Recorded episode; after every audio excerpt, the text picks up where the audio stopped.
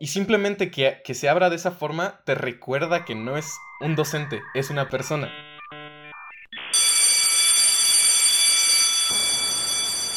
Hola a bienvenidos a Detrás de la Pizarra, el podcast de la comunidad educativa en español. Yo soy su host, Nadia Michelle, y el día de hoy, por fin, por fin, traemos a el otro lado de la moneda las personitas para las que supuestamente estamos trabajando con mucho cariño y mucha responsabilidad todos los días. Y ellos son los estudiantes. Obviamente los estudiantes que están con nosotros el día de hoy son mayores de edad, eh, hay, que tomar en cuenta siempre eh, asegurar que no estamos ahí violando ninguna ley de, privacidad o de, manejo de información. Así que eh, tengan esa tranquilidad. Y también está con nosotros nuestro querido René, René Rosado. ¿Cómo estás el día de hoy? Hola Nadia, como siempre muy feliz de estar aquí y la verdad es que hoy sí estoy muy entusiasmado porque va a sonar a, misterio, a película, a drama, pero por fin tenemos la capacidad de, escuchar qué es lo que todos ellos y ellas piensan del otro lado de la pantalla en esta situación pandémica. Entonces, eh, profesor, profesora, si te habías frustrado porque no tienes la capacidad de leer la mente de tus estudiantes, presta mucha atención porque hoy vamos a platicar de la experiencia educativa desde el otro lado de la pantalla. Así es, así es René, y me preocupa mucho eso que dijiste que hoy sí estás emocionado. Todos los días deberías estar emocionado, pero, pero te entiendo. sí, justo. Fíjate que hemos tenido la oportunidad de platicar con mucha gente súper talentosa, súper relevante dentro de la industria, pero hoy, hoy es el día que particularmente me sentía un poco nerviosa hace un rato de decir, ah, ahora sí vamos a hablar con, con los jueces ya de veras, ¿no? Entonces, para mí es importante no mencionar que estudian, creo que con mencionar que son estudiantes de universidad que están teniendo una experiencia en línea y eh, creo que también es importante mencionar que son de una universidad privada, porque como bien eh, me mencionaba Hasek cuando me acerqué la primera vez, pues también es importante considerar la relación económica que se está, se está generando y la calidad que ustedes están recibiendo por un producto que, que no es lo que solía ser, ¿no? Entonces, eh, creo que eso es súper importante de, mencionar.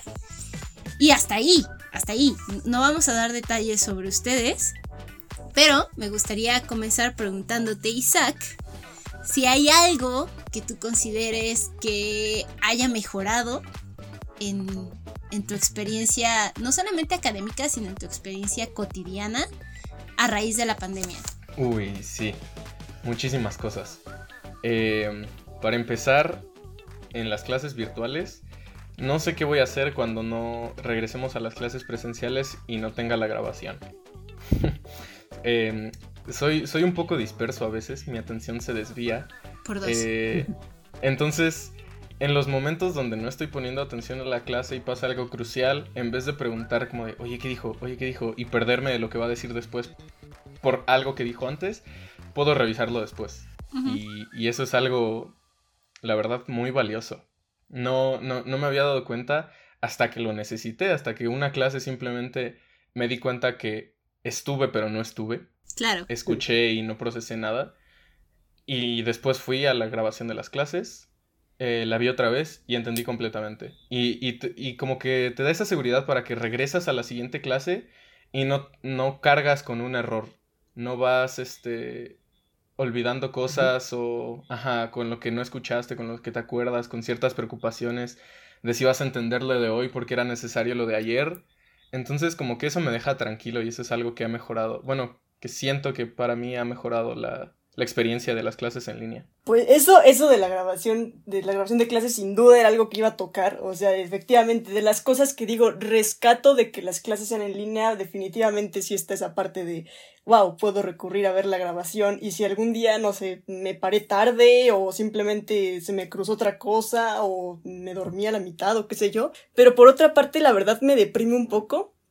Porque digo, las clases que realmente me han funcionado en el sentido de que yo vuelvo a ver el video, pues realmente me funcionan al volver a ver el video porque no existe esta apertura a la interacción que antes había de respondes dudas sobre la mm. marcha, ¿no? O sea, ahorita es mucho, ves el videotutorial sobre lo que te están explicando, como si estuvieras viendo cualquier video de YouTube.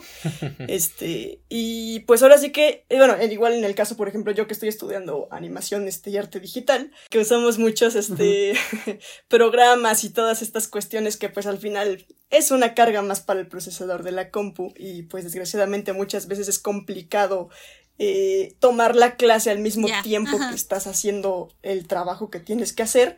Entonces, yo lo que he vivido y lo que muchos de mis compañeros de mi misma carrera me han contado de su experiencia es que muchas veces sí tenemos que reducirnos mucho a a ver la clase, ¿no? A ver la clase, ver qué se nos pega de la clase y ya después de ver la clase, tratar de replicarla exactamente como nos la pusieron en, ya, ya en el trabajo, ¿no?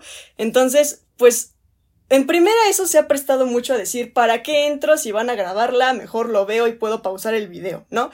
Por una parte es más eficiente. Yo la verdad es que sí he recurrido a esa, técnica un montón de veces porque efectivamente es más pérdida de tiempo querer echarse la clase completa cuando ya después puedes recurrir al maravilloso avanzarle tantitos minutos para saltarte la duda del otro compañero. Qué mal. Este, pero por otra parte me quedo pensando, bueno, dudo, o sea, esto es literal, o sea, de esto a ver un videotutorial de YouTube es lo mismo. Es como si cada maestro estuviera haciendo su canal de YouTube para dar su clase. Y es muy, muy deprimente. No tanto porque estén mal dados los videotutoriales que nos dan, sino por el hecho de seguimos pagando la misma colegiatura, volviendo al tema de que estamos en escuela privada por clases que están impartidas de la misma manera en la que un videotutorial de YouTube que me sale gratis. Sí he tenido que pagar yo con mi propio dinero por un montón de licencias que antes podíamos acceder a ellas en las computadoras de la escuela y que ahorita ya no está siendo tan rentable hacer eso. Porque independientemente de que te pongan la opción de, bueno, te conectas a la compu de la escuela de manera remota, que es una opción que nos pusieron, a veces las compus viles y vulgares que tenemos acceso en nuestras casas no jalan para esas cosas. O sea, de repente se les hace muy fácil a los, a los profesores y a la misma institución decir, sí, este, te conectas de manera remota a la compu de la escuela, sí, pero eso funciona cuando tienes un procesador grandotote nivel gamer con tecladitos de colores, ¿no? Y todo tu escritorio ahí completo, ¿no? Cuando tienes... Tranquilo con los tecladitos gamers. o sea, yo respeto a los tecladitos, me gustan mucho, pero... Gracias.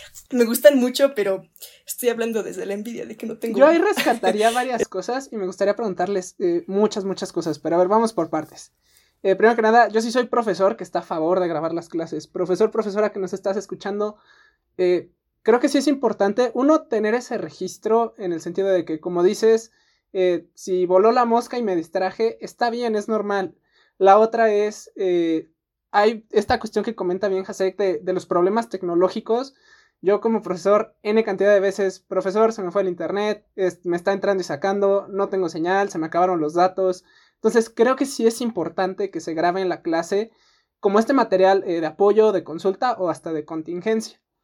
Eh, la siguiente es que sí, definitivamente creo que ha habido un reto muy grande para los profesores el, cómo adaptarte a, igual ahí mi recomendación o con base en mi experiencia, este sería busquemos utilizar eh, software libre, este, gran propaganda y aquí una campaña a favor del software libre, pero este, que si bien a lo mejor no va a ser tan maleable y no vamos a tener todo al alcance de un clic, este, garantizas que todos tienen acceso a las herramientas. O preguntar, este, yo siempre estoy a favor aquí de que hagamos esos sondeos, ¿no?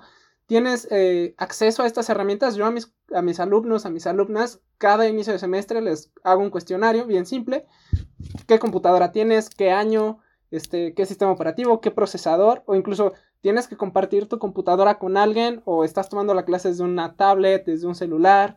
Este, entonces, creo que, este tipo de comunicaciones es importante que la tengamos. Y este, ustedes se reían al principio cuando dije que los profesores no podemos leer la mente. Y es cierto, me, a mí me gustaría preguntarles si en algún punto han tenido esta experiencia de decirle a un profesor, oye, ¿sabes qué? No tengo esa herramienta, oye, ¿qué, qué alternativa me recomiendas, no?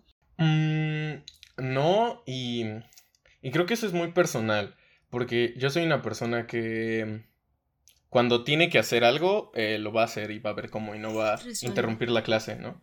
Me gusta que el profesor siga dando su clase, aunque yo voy atrás. Yo voy a ver de qué forma voy cachando lo que, lo que va diciendo. y lo, lo vaya anotando para después o vaya viendo o lo vea después en el video cuando ya tenga, digamos, dicha herramienta que él dice. Pero eso siento que es muy personal, porque muchos de mis compañeros em, prefieren pues decirlo abiertamente, ¿no? se desmutean, oiga, profe, no entendí esto, oiga, profe, eh, ¿cómo se hace eso? ¿Cómo se descarga esto? Y, y la verdad es que esto, o sea, en, en su momento como me molesta, pero por el hecho más de que pierdo la atención cuando ellos preguntan eso y pasan cinco minutos resolviendo una duda que bien pudo haberla googleado, como siento que está, estamos en estos momentos donde eh, ya, tenemos que, dejar de que los profesores nos lleven de la mano. Entonces, eso es una cosa. Pero sí, sí bien siento que estas cosas eh, que son independientes a si sé adaptarme o no, como por ejemplo el Internet. Si se me va el Internet, eh, quiera o no, ahí se me va la clase. Entonces, eso sí es algo por lo que estaría a favor de, de, de grabar la clase. E incluso estos sondeos, porque eh, tengo dos monitores yo, y eso creo que también es una muy buena ventaja en las clases en línea, porque no, no tienes que estar sacrificando o veo la clase o lo voy haciendo a la par.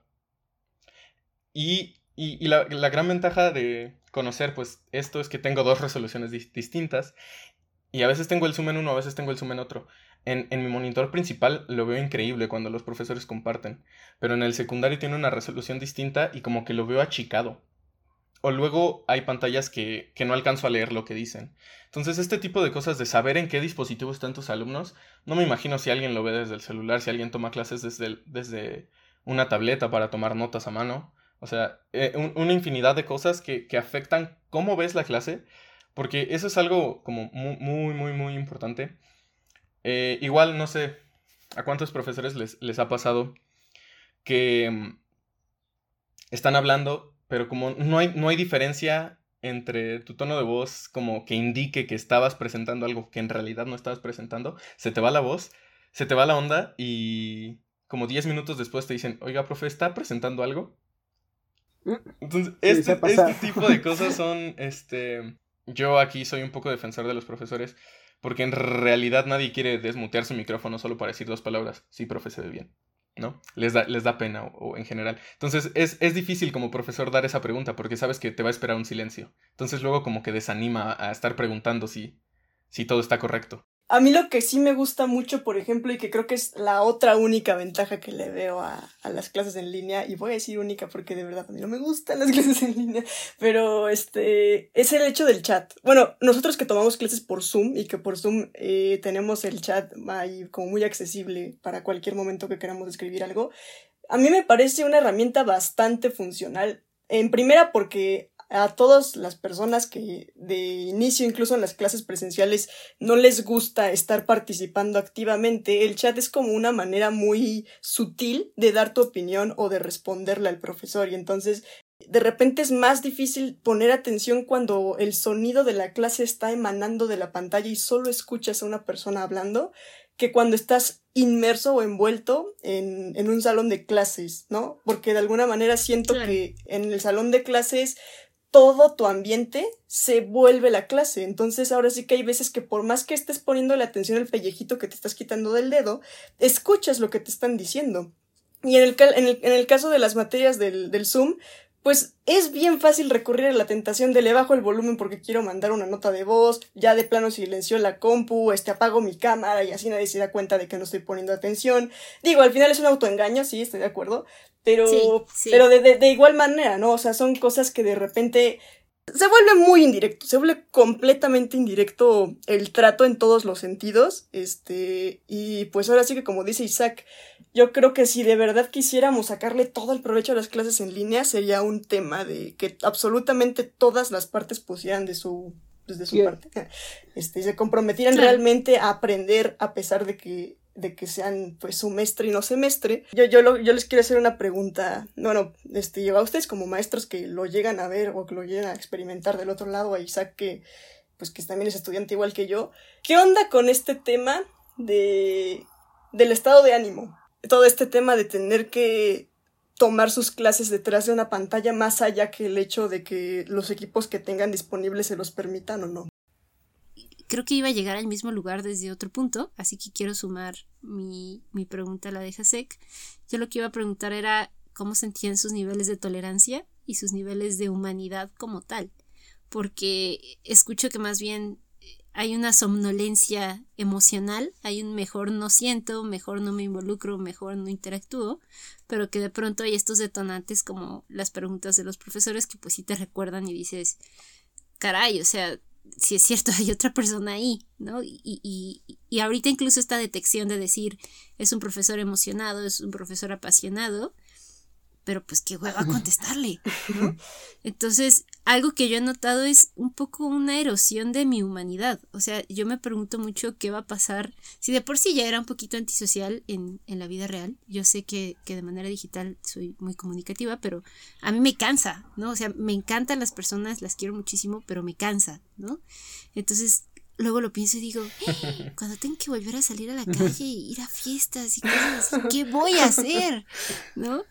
Eh, y no sé si ha sido por este largo periodo de aislamiento y, y de que no estamos conviviendo de manera humana y, y kinestésica, como decía Hasek, ¿no? Sino que todas nuestras interacciones están teniendo este intermediario digital que nos vuelve a todos iguales y nos vuelve a todos un ente que, que está y no está. Sí, yo quiero citar a uno de los invitados que tuvimos en esta temporada. Yo, yo, digo que uno de los mejores, la verdad. Él vino a hablarnos de, de, la experiencia del usuario en las clases en Zoom. Ese fui yo. Y ese programa lo cerré con. sí, ese programa lo cerré justo con este tema. Les dije que estemos a la distancia, no dejemos que nos separe. Sí, lo y creo que lo que toca Hasek es importantísimo. Yo, antes de comenzar mi clase, lo primero que hago es preguntarles ¿cómo están? Pero en el, ah, hola, ¿cómo están? Bien, bien, ah, ok. No, o sea, si les pregunto, hola, ¿cómo están? ¿Cómo van de ánimo? ¿Cómo va su semana? ¿Qué tal estuvo su fin de semana? ¿Cómo están de carga de trabajo? Porque también hubo un periodo durante la adaptación en la que era como, ah, no están en la escuela, están en su casa, no están haciendo nada, les podemos saturar muchísimo trabajo. Entonces, este balanceo de decir, realmente me, me interesa cómo están. O sea, yo le preguntaría a los profesores y profesoras que nos escuchan, ¿Cuántos de ustedes les han preguntado a sus alumnos que están a punto de graduarse cómo se sienten porque su graduación va a ser distinta? Yo sí lo he hecho y la verdad es que la respuesta ha sido un poquito desalentadora porque sí es algo que como bien lo comenta Hasek, ¿no? Les pega y dicen, pues es que yo me visualizaba con el ritual tradicional que se hacía en mi escuela, el baile, el viaje, lo que sea y ahora es como todo por Zoom. O sea, Ven la fiesta, graduación. Pero también le comentaba a Nadia, a raíz de que pedí que apagaran la cámara, se dio como esta relación de, ¡Ah! el profe ya no me ve, sabrá que estoy aquí, tengo que participar. Entonces, sí me han tocado estos momentos Dora la exploradora, donde tienes que hacer la misma pregunta tres veces y te acabas respondiendo tú solo. Pero creo que también es una cuestión en la que, eh, y también lo comentaba muy bien Isaac, en la que no he sabido en ese preciso momento cautivar su atención.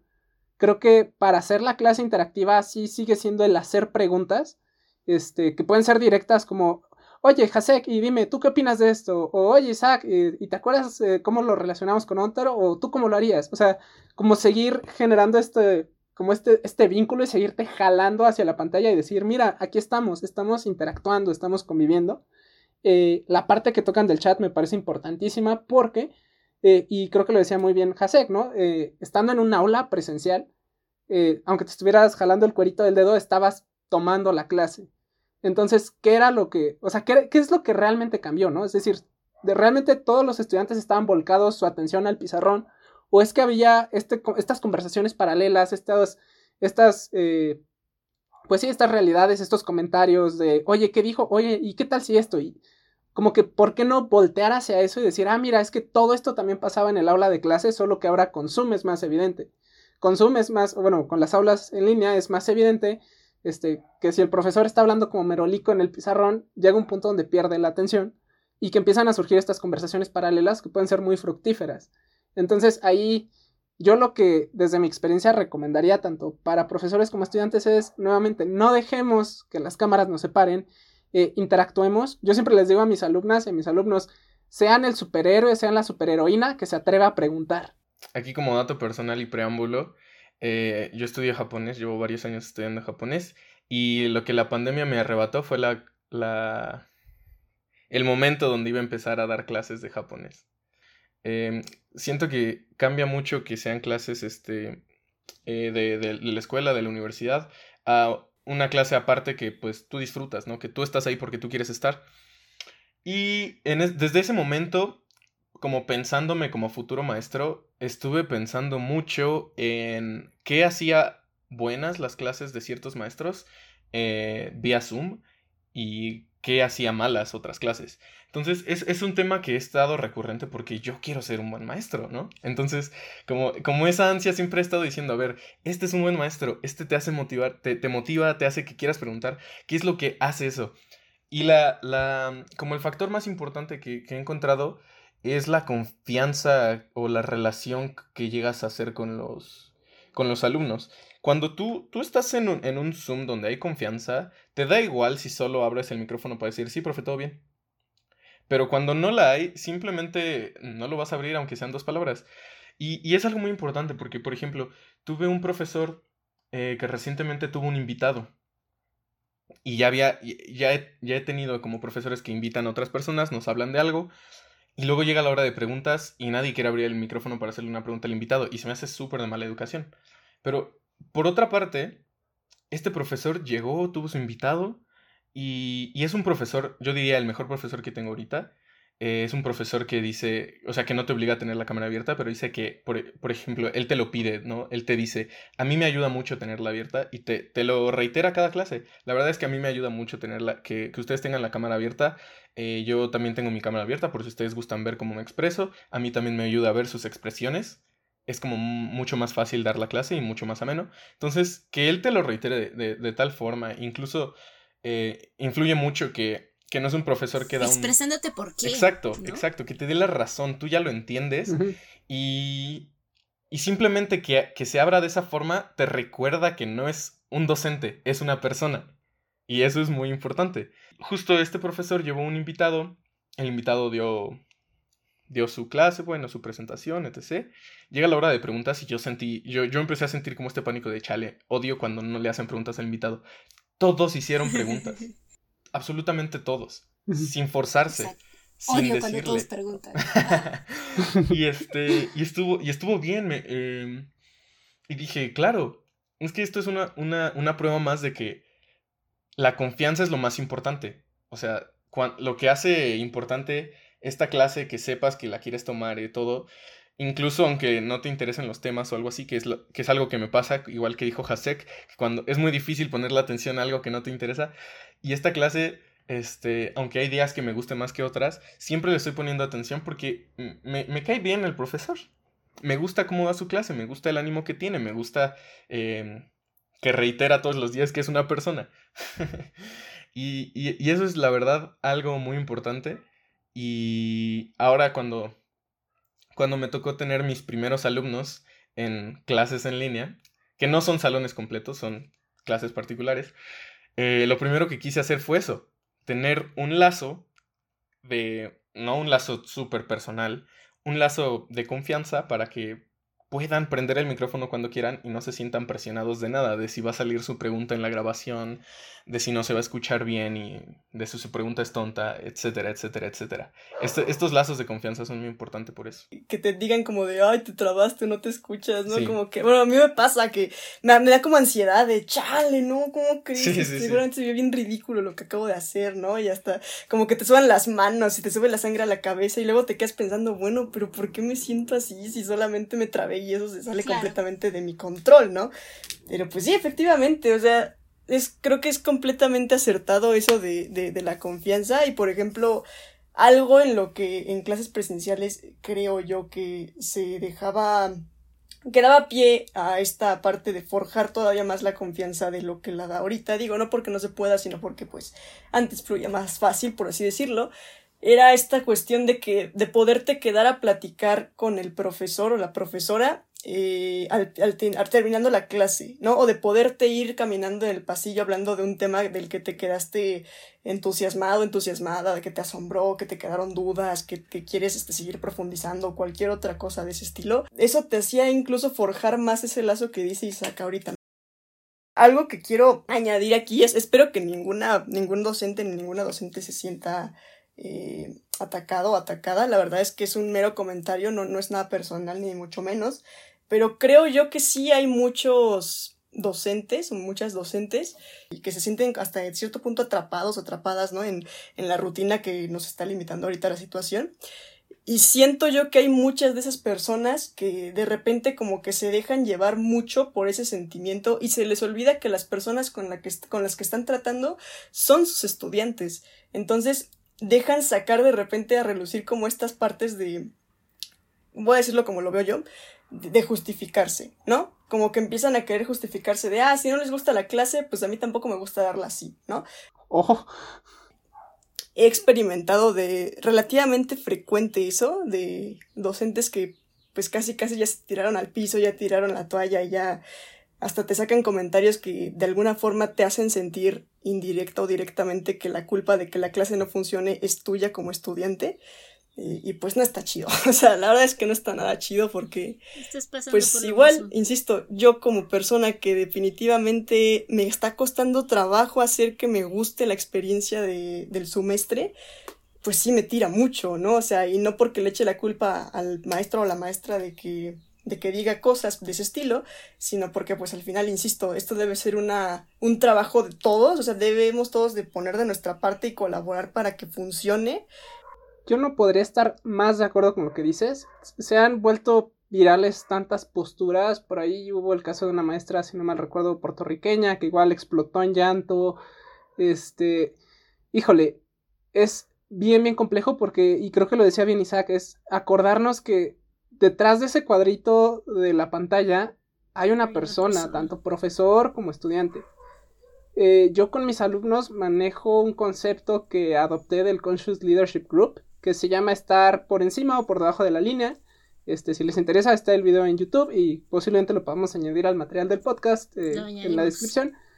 Pero yo cuando comencé eh, este ya, bueno, segundo, casi tercer semestre, porque pues uno fue a medias, uno todavía me tocó mitad presencial, pero bueno, eh, adopté este concepto de sentirte por encima de la línea y sentirte por debajo de la línea.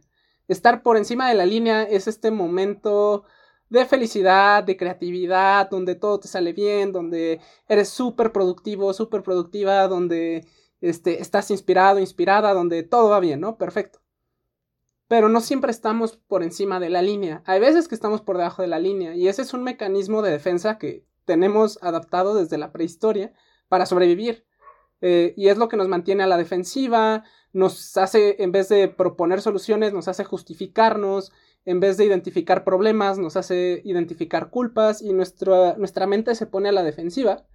Y, saber identificar cuando estamos así es muy, muy importante, tanto como docente como estudiante. Entonces, yo invitaría a los que nos escuchan a eh, busquen este concepto de estar por encima, por debajo de la línea. ¿Ya que voy con esto? Yo con mis alumnos y con mis alumnas tengo este mecanismo de señalización que si yo les pregunto, hola, ¿cómo están? Y les empiezo a hacer preguntas, y de repente alguien me escribe por chat privado o se atreve a decirlo frente a todos, hoy yo me siento por debajo de la línea, podemos empezar a desmenuzarlo y decir así como, no, no, no, pero a ver, ¿por qué? Ah, no, pues es que se iba a reunir eh, mi, equipo de danza y iban a hacer las finales de este año y siempre llegábamos y pues este año no se pudo o fue virtual y no fue lo mismo porque bailé solo, bailé sola, lo que sea, ¿no? Pero otra vez, y, y bien lo dice Hasek, ¿no? Es, estamos todos juntos en esto, estamos todas juntas en esto. No podemos dejar que se desmorone esta comunidad eh, educativa, esta comunidad de aprendizaje que, ocurre tan bonito en las aulas de clase. Y, creo que como profesor y como profesora tienes la responsabilidad de también saberte vulnerable y hacérselo saber a tus alumnos y no para que les vaya, no por miedo a que les vayas a contagiar la depre, este, te vayas a privar de eso, pero creo que es completamente válido este, yo sí tuve una experiencia este, muy fuerte con esta situación del COVID y fue muy extraño porque este, yo estaba cubriendo justo una clase de una profesora que este, empezó, empezó con síntomas de COVID. Entonces, por seguridad de ella, este, se le dio su incapacidad y todo. Yo cubrí su clase dos semanas. La primera semana, eh, yo siendo el profesor suplente de una profesora que todos sus alumnos aman, este, me escribe un chavo a las 3 de la mañana y me dice, profe, no me puedo conectar hoy, tuve una emergencia familiar. Este, y más tarde me entero que pues, la emergencia familiar es que eh, una persona muy cercana a él falleció. Eh, acto seguido, una persona muy cercana a mí acaba en el hospital por COVID y yo sigo teniendo como esta situación de el show debe continuar, ¿no? Y eres este, el, eh, el payaso que te pones la máscara, te pones el maquillaje y llegas con sonrisa y todo. Y pues un día simplemente ya no pude más y, y, en una de mis clases vi que los ánimos de todos estaban medio apagados y yo ya no tenía esa energía para, para sacar la chispa y les dije, bueno, a ver, vamos a hablar de cómo nos sentimos, ¿no? ¿Quién está pasando por una situación difícil? No me digan cuál es, solo díganme si están pasando por una situación difícil. Y yo tenía la cámara encendida y levanté la mano. Y así como de película, todos empezaron a prender su cámara y empezaron a levantar la mano. Y fue como el de, bueno, ¿quién cree que está mal sentirse mal o no sentirse bien, no? Y este, algunas personas levantaron la mano y eso fue muy preocupante. Y entonces fue este diálogo donde tú como profesor te muestras vulnerable te muestras humano y también enseñas eh, que está bien vivir la humanidad, ¿no? Está bien eh, sentirse eh, no en las mejores condiciones en una situación de pandemia, pero creo que también eh, tuvimos eh, varias participaciones donde alguien dijo, pues sabes qué, yo encontré esta app que te ayuda a, med a meditar o que tiene como colores felices y entonces si lo pones de fondo de pantalla te ayuda, ¿no?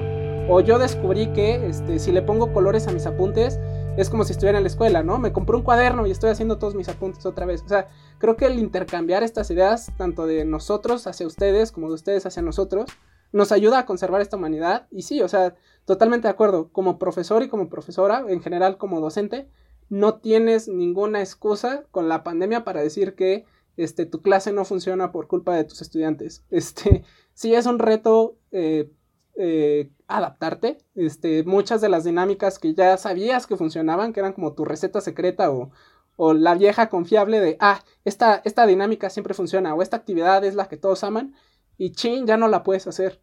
Entonces, ¿cómo te adaptas? ¿Cómo evolucionas? Y creo que de ahí sirve mucho eh, la retroalimentación que recibimos de los alumnos y de las alumnas. Por eso yo también los invitaría a ustedes como estudiantes que siempre den esa retroalimentación de, oye, profe, ¿sabes qué? Este, hoy me gustó mucho esta actividad o oye profesor, oye profesora, eh, ¿sabes qué? Este, hoy como que te perdí en esto porque sentí que ya era como too much. Eh, entonces creo que también como, como docentes tenemos que estar abiertos a esta retroalimentación, ¿no? Al fin y al cabo estamos construyendo algo a pasos acelerados que es un ambiente digital para la enseñanza. Vamos, o sea, estamos acostumbrándonos a eso, ¿no? Como dijiste tú, y, y así muy sobre la marcha. Pero, ¿qué va a pasar el día, como decía Nadia, en el que de repente todo lo que ya construiste digitalmente lo tengas que volver a trasladar a la presencialidad? O más bien, ¿ustedes creen que cuando volvamos a la presencialidad mm. sea igual? O sea, ¿de verdad creen que, que pueda volver a ser bueno, lo mismo? Nosotros justo les queremos cambiar la pregunta, o sea, regresarles okay. la pregunta es, ¿qué creen que ustedes que tenga que cambiar cuando regresemos? Porque hay muchas cosas que siguieron igual y que probaron que no se necesitaba el aula física, eh, hay otras cosas que definitivamente fue como el de, oh, wow, sí necesitamos estar en presencial para hacer esto. Pero justo, ¿qué tiene que cambiar? ¿Qué se tiene que quedar de las aulas digitales hacia el, el regreso a la normalidad o a la nueva normalidad? Y eso, eso está interesante pensarlo, porque es como dices, eh, cambiar a, a digital reveló muchas cosas de las clases que tomábamos por normal que incluso solían estar mal, ¿no? Ciertas cosas. Entonces, regresar es como... Si regresamos y todo está igual, para mí definitivamente es un problema, porque es que no aprendimos nada. Después de un año de clases digitales y regresamos y es exactamente lo mismo que era, es una experiencia que no mejoró las clases y, y, y eso sería muy lamentable, la verdad. Eh, ¿qué, ¿Qué va a cambiar? No lo sé, no soy docente. o sea, e, eso es algo que, que sin duda siento que los docentes deberían de pensar, ¿no? ¿Qué, qué, qué me ha mejorado? ¿Qué me he dado cuenta que no era tan necesario hacer o, o preguntar o, o, en general, ¿no? Que cuando regrese pueda quitar por completo o agregar estas cosas nuevas y cambien para bien, ¿no? ¿Qué he aprendido de todo este año? Como estudiante, mi, mi respuesta sería um, que hay muchas materias eh, que pueden ser un video. Así como existe en, en, en, las empresas, ¿no? Esta reunión bien pudo haber sido un correo. Ese sería el equivalente. Siento que hay muchas materias que no necesitamos darle las dos horas para eh, para que sea un, un monólogo. Sí. Si hay materias que no son tan prácticas, ver cómo se pueden hacer en práctica, porque yo difiero mucho con lo que decía René y Caro. Aun- estar en el aula para mí no me hacía simplemente cambiar el mood. Y yo no cedo a la tentación de que como el audio solo viene de una computadora, ya está. La verdad siento que eh, el monólogo es igual de malo que en línea que en un aula. Y para mí siempre ha sido así. Los, los monólogos simplemente no, no, no puedo, no puedo. Cuando los profesores no tienen interacción con los alumnos, tanto en Zoom como en el aula, me han pesado muchísimo. Entonces, siento que eh, em, la era digital ha ayudado a revelar eso, ¿no?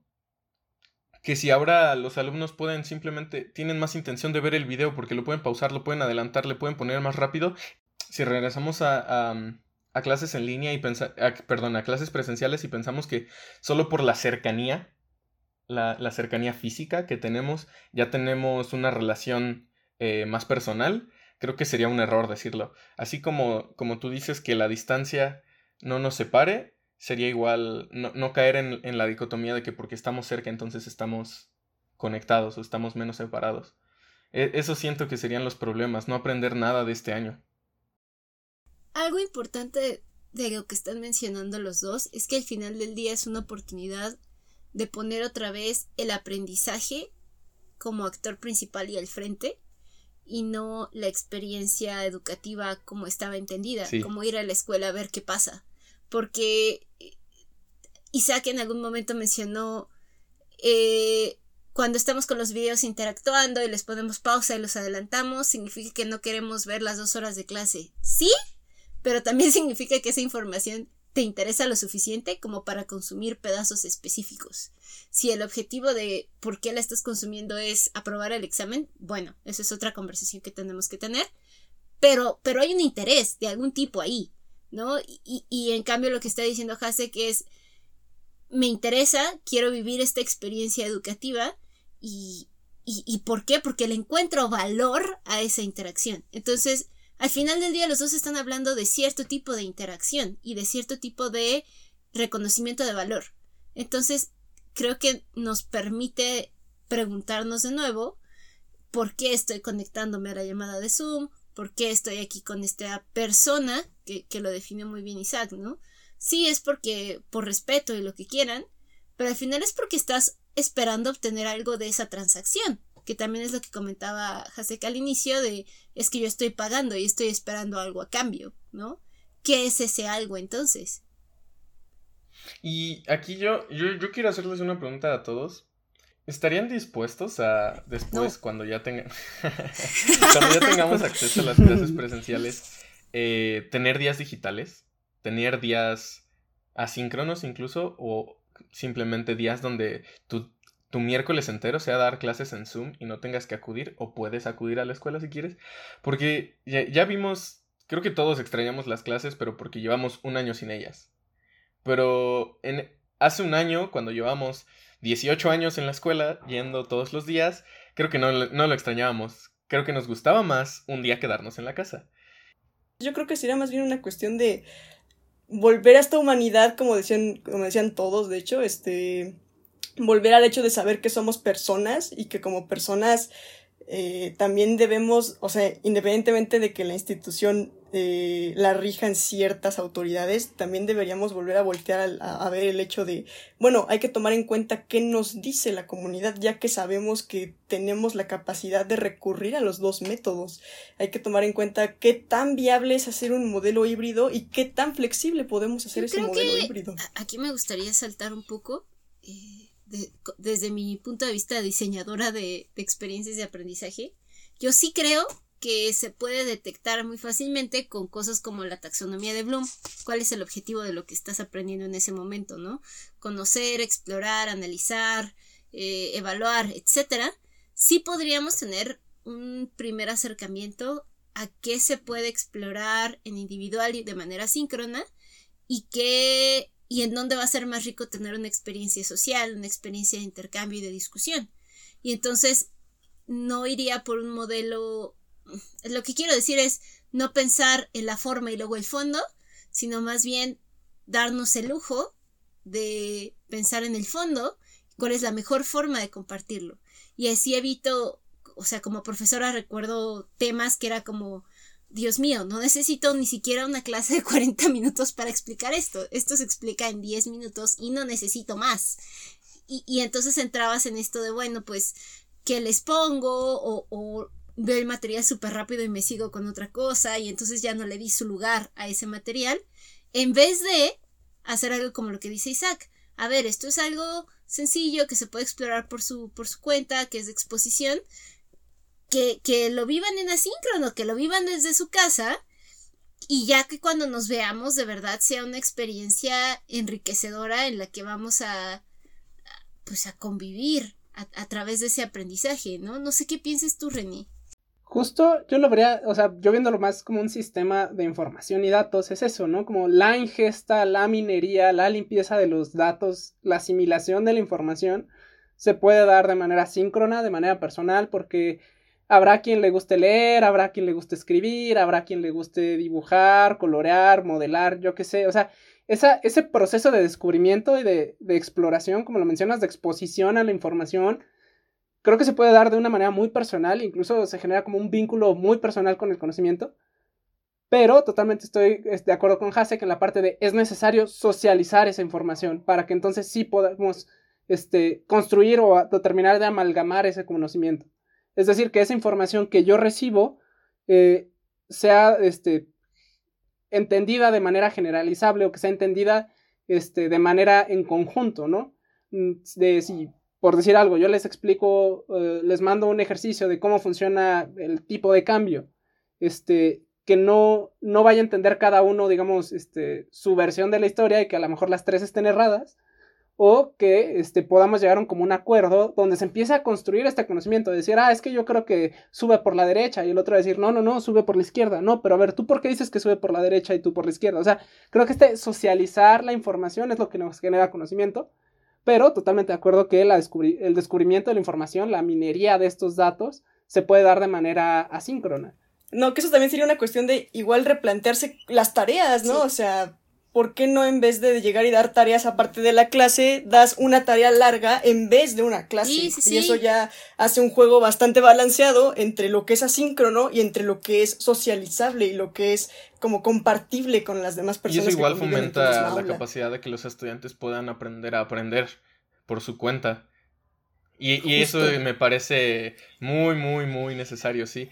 Porque el hecho de replantear que ahora no tengas 10 eh, horas de clase repartidas en 2 horas cada día y tengas dos días presenciales y tengas dos días asíncronos y un día digital, te replantea cómo vas a dejar las actividades y cómo vas a dar los temas. ¿Qué tema eh, se puede dar de manera síncrona? Es como, como lo decía este, Nadia Michel, la taxonomía de Bloom, ¿no? Lo, que necesitas recordar te lo puedo dar en 20 minutos y lo tienes allí 20 minutos para que lo veas las veces que sea necesaria para que tú lo recuerdes, te lo aprendas, lo sepas de corazón. ¿No? Lo hagas las notas como quieras y ahí está. Pero en el momento que necesitemos, este, por ejemplo, crear algo, poner, meter manos, pues estoy ahí para ayudarte, para indicarte cómo se necesita meter esa mano. Pero para, para ciertas cosas, por ejemplo, tú no le enseñas a hacer apuntes a tus alumnos, ¿no? Pero e, e, ellos aprenden, todos tenemos nuestra forma de hacer apuntes y, es, y, así como todos tenemos nuestra forma de tener apuntes, todos tenemos, debemos de aprender nuestra forma de aprender. Y tenemos que tener, eh, y para aprender pues no simplemente es este, escuchar dos horas de una forma y ver cómo apuntamos, no, es cómo investigamos, cómo leemos, cómo repartimos las lecturas, cómo le prestamos atención a los videos, cómo hacemos las actividades, cómo escribimos un ensayo y creo que eh, tener diversidad de dar clases de manera híbrida da un paso a tener actividades más diversas actividades distintas, ¿no? Por ejemplo, los lunes vamos a meter mano y los martes vamos a ver video. Y, y eso ya en general para un alumno, eh, bueno, para a mí me suena increíble. a mí me suena a que no te vas a aburrir porque no, no es más de lo mismo. Y mucho menos monótono. Exacto. Me gustaría preguntarles si nos pueden regalar tres tips o tres estrategias que ustedes han desarrollado para sobrevivir la experiencia educativa en línea sin volverse locos en el intento. Uy, me, encanta, estoy preparadísimo para esto. El primer tip es aprender tus herramientas. O sea, de verdad, no. Hay gente que cree que porque ya sabe abrir pestañas, cerrar pestañas y buscar cosas, ya sabe usar Chrome. Chrome te ofrece muchísimos, ¿no? Creo que acaban de agregar lo de tu lista de leídos que puedes tener, ¿no? Creo que es muy importante saber tener tus bookmarks, organizarlos, guardar cosas que quieres leer para después, guardar cosas que quieres tener siempre a la mano. Eh, hay nueva, una nueva función de, de tener tus pestañas por grupos. Ahora tengo todo el tiempo mis pestañas por grupos. Es increíble. Las de una clase que no necesito cerrar, las de un curso que estoy haciendo, las de mis notas, todo el tiempo. Y es increíble. Y la segunda sería aprender a tomar notas em, en línea. La verdad. Siento que algo de, de lo que pocos de mis compañeros hacen es tomar notas en línea unos no toman notas, otros se aferran a tomarlas a papel y la nube hoy en día está para quedarse y ahí van a estar tus notas de hace 10, 5, 20 Cuéntanos qué herramienta utilizas. Y es justo lo que quiero decir. Yo ocupo una herramienta que me ha hecho maravillas, que cambió mi vida desde el momento que la empecé a usar. Se llama Notion. N-O-T-I-O-N. Eh. Es increíble, es bellísima, es súper fácil de usar tiene muchísimas formas de acomodar la información. Puedes hacer tablas, puedes hacer listas, puedes tomar apuntes así de puro texto. Si quieres, puedes agregarles código, puedes agregar imágenes, puedes agregar PDFs, puedes hacer un millón de cosas. Y como parte para complementar el primer tip es que pues tiene muchos videos que te enseñan a cómo hacer todo esto para que lo sepas usar y le saques todo el provecho posible y tengas muchísimas notas que, a ti te gusten hacer. Y a mí no me gustaba tanto tomar notas hasta que descubrí esta hermosa plataforma, de verdad. La amo, cambió mi vida, chulada. Tomo mis notas personales, mis notas de la universidad, mis notas de lenguaje, todo, de idiomas. Todo lo hago ahí. Notion, patrocínanos. Sí, por favor. Podemos, podemos buscarlo. La verdad, yo también soy súper fan de Notion. En Notion encuentran eh, mi información financiera, cuánto peso, cómo me he sentido todos los días, eh, información profesional. Todo detrás de la pizarra está documentado en Notion. Ustedes recibieron sus invitaciones vía Notion. Notion es lo mejor que existe desde el té de manzanilla. Sí, la verdad sí, es tengo tantas listas en Notion, personales, este, académicas y de todo, que es increíble. Y este, mi tercer tip sería tener un... Bueno, básicamente eh, son, dos, son dos cosas empacadas en un tip. Es no te quedes todo el día en pijama. Porque... Uy, gran tip. Porque si no, no sientes que está cambiando el día y tienes que sentir que el día está avanzando para hacer diferentes cosas, para sentirte presionado, para hacer más cosas o simplemente para relajarte en bañarte, no sé, o sea, no por el hecho de estar en casa tienes que quedarte todo el día eh, sentirte que estás en el mismo lugar. Creo que tienes que hacerle a tu cerebro darse cuenta de que el día está pasando, así como cuando cambiábamos de salón sabíamos que ya eran las dos, que ya eran las tres, que esta clase la tomo los lunes, tenemos que hacerle entender a nuestro cerebro que el tiempo está pasando, que los días están pasando y dejar de perder tanto tiempo simplemente por no darnos cuenta que todos los días estamos en pijama y no saber si es lunes o miércoles. Yo para el primer tip voy a rescatar justo parte del último que dijo Isaac y es, eh, en la medida de tus posibilidades, puedes ser muy creativo para buscar maneras de hacer las cosas diferente. Eh, cambia de lugar. Salte a. Salte al patiecito si tienes un patio con, con, con buena internet. O vete al pasillo de, que conecta tu cuarto con el cuarto de tus papás. O vete a las escaleras. Pero cambia de lugar. No te quedes en la medida de lo posible en el mismo lugar. Porque como dice Isaac, eso te deja pues sentir que cada día es diferente, ¿no? Y de alguna forma también te ayuda a que se te grabe más lo que escuchas, porque de alguna manera relacionas el, ah, esta clase me la dieron cuando estaba en las escaleras y me acuerdo que mi hermana se tropezó justo cuando me dijeron esta cosa así. La segunda es, no te ensimismes, que, porque luego tendemos mucho a, a que por el hecho de que estamos todo el tiempo encerrados en la casa y por más que vivimos pues con alguien más en nuestras casas, eh, luego terminamos abrumándonos demasiado del mismo entorno, ¿no? O sea, termina siendo muy repetitivo que todos los días la única persona con la que puedas platicar, por ejemplo, en mi caso, sean mi mamá y mi hermana, ¿no? Y ya punto para le contar.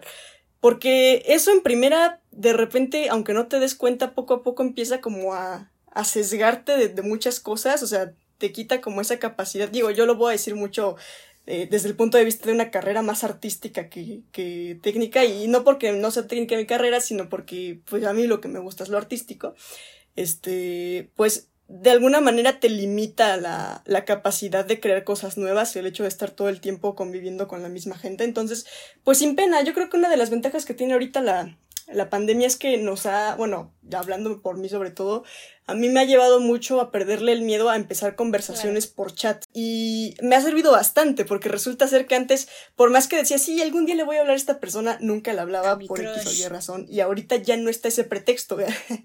ahorita ya no está ese pretexto, ya es como de, hablarle a esa persona está a un enviar de distancia. Entonces busquen hablar con más gente. Así no me refiero a que con el amigo que siempre hablan, que hace mucho que no hablaban, sino con gente nueva, o sea, auténticamente busquen incluso con las personas que solo conocen detrás de la pantalla, eh, intercambiar números y pues hablar también de cosas personales, no solo de la clase, porque esas cosas personales son las que nos impulsan en muchos sentidos y sobre todo pues que nos, nos dan esa motivación humana de sí, todavía tengo en qué seguir aquí, ¿no? Como que te hacen reencontrarte con tu propósito, no sé cómo decirlo. Eh, y la tercera, dense breaks, porque luego es bien, bueno, algo que me pasa es es bien, bien, bien, este, probable que cuando estás trabajando en la clase, eh, te sigues con la tendencia de ya acabó mi clase, pero todavía tengo que acabar este trabajo, eh, voy a seguirlo hasta que termine, ¿no? Y casi, casi te en sí mismas mucho en el hecho de hasta que no acabe no voy a hacer otra cosa, ¿no? Y piensas que por eso eres más productivo más productiva, cuando la realidad es que es terrible, es un craso error, porque en primera te, abrumas demasiado del mismo lugar, como ya decía antes, y en segunda, tu cerebro empieza a fallar. O sea, aunque no quieras negarlo, tu cerebro empieza a no dar. Entonces, caes en algo mucho peor que hacer otra cosa que no sea trabajar, que es la procrastinación, porque eso ni siquiera son cosas que precisamente te llenen y en segunda no te llevan a ningún lugar. Entonces, así de simple, dense breaks, o sea, aunque sientan que pueden seguir trabajando, eh, balanceen muy bien las actividades entre ya acabo mi clase, ya no voy a hacer nada que tenga que ver con monitores en estos en esta hora que sigue, ¿no? Váyanse a hacer ejercicio, váyanse a, a, ver los pajaritos, váyanse a dibujar en papel, váyanse a escuchar música sin ver el ordenador, así nada más cierren los ojos y, o váyanse a platicar con alguien este, con quien puedan convivir este, en persona o incluso por teléfono, ¿no? Pero aléjense de la pantalla y cuando pase ese momentito y vean cosas lejanas, regresar porque le hace bien a sus ojos después de tanto tiempo en el monitor. Sí, también, sí, por supuesto, igual en la medida de lo posible, yo creo que sí, uh, salir no es un sinónimo de exponerse, ¿no? Por supuesto, salgan con su cubrebocas, por eso, o sea, todo eso es necesario, pero yo creo que caminar en lugares donde no hay personas andando, o sea, mientras uno no se revuelque en el piso, no tocando todo, es perfectamente válido. Chicos, una última pregunta. Yo sé que ustedes como, como equipo tienen por ahí un proyecto adicional. ¿Quién nos quiere contar un poquito más de cinéfilos? Tomaré la batuta. Adelante. eh, ahí ahorita lo que quieras complementar, Caro. Pero tenemos un podcast juntos, Caro, yo y más personas. Eh, tenemos un podcast sobre cine y filosofía. ¿Por qué? Porque nos gusta mucho la filosofía y nos gusta mucho el cine. Simple. Y queremos que la filosofía sea un tema más hablado. El cine es muy hablado, la filosofía no. Así que los juntamos para tener un podcast donde se habla sobre filosofía para darnos cuenta que la filosofía no es algo complicado, no es algo de lo que se tenga que estudiar miles de libros. Em, sí, sí, tienes que leer, tienes que informarte, tienes... Pero también muchas personas te pueden decir que es la filosofía sobre corrientes de la filosofía y esas personas somos nosotros. Y pues nos gusta introducir eh, temas para la audiencia, para que vayan conociendo qué es el existencialismo. Suena a una palabra muy complicada. En realidad no lo es, son muchas personas deprimidas. Y es divertido cuestionarte tu existencia. Eh, lo han hecho personas a lo largo de todos los años, lo han hecho daneses, lo han hecho franceses, lo han hecho alemanes. Y pues, ¿por qué no lo haces tú? Te va a pensar sobre tu vida, al final de cuentas es algo que ha estado presente. Ahora le dicen coaching también. Es viable, como te guste. Pero pues sí, pensar, cuestionarte y a la vez usar personas ajenas a, nosotros o a ustedes para que podamos ahondar en las psiques de estas personas, pues usamos personajes de, de, de series incluso y de películas. Eso es cinefilos. Encontrar nuevos adeptos. Extender sus redes. Justamente. Listo. Chicos, pues muchísimas gracias. Y ahí está el secreto de por qué, si ustedes decían, un momento, ¿por qué mis estudiantes no son tan, tan letrados y se expresan como estas personas tan tan, buenas en sus habilidades de comunicación, pues es por eso, porque tienen por ahí un podcast, ya tienen bastante tiempo con él. Y, pues nada, eh, les agradezco mucho, los admiro un montón por todo lo que están haciendo, por todo lo que están cuestionando y, y lo que están compartiendo. Creo que no todos se, se hubieran dado esta oportunidad de venir a platicar con, con, las personas que están del otro lado de la pantalla, como decía René al inicio. Entonces, pues muchísimas gracias por ello. Eh, René, ¿a nosotros dónde pueden encontrarnos? Aunque no hablemos de filosofía. A nosotros, yo digo que hablamos de filosofía educativa, como bien lo mencionan, pero a nosotros nos pueden encontrar en todas nuestras redes sociales como Detrás de la Pizarra y en Twitter como arroba Detrás de la Pizza, porque además de ser docentes, amamos la pizza. amamos la pizza. Eh, y eh, pues nada, a mí me pueden encontrar en todas mis redes como arroba eh, Reno Rosgo y en LinkedIn como René Rosado González. Nadia, ¿cómo nos podemos poner en contacto contigo? A mí me pueden encontrar como arroba Nadimich, N-A-D-Y-M-I-C-H, en cualquier plataforma donde ustedes gusten. Eh, a Detrás de la Pizarra la encuentran en detrásdelapizarra.com y nos encuentran en sus oídos el próximo martes. Adiós. fin.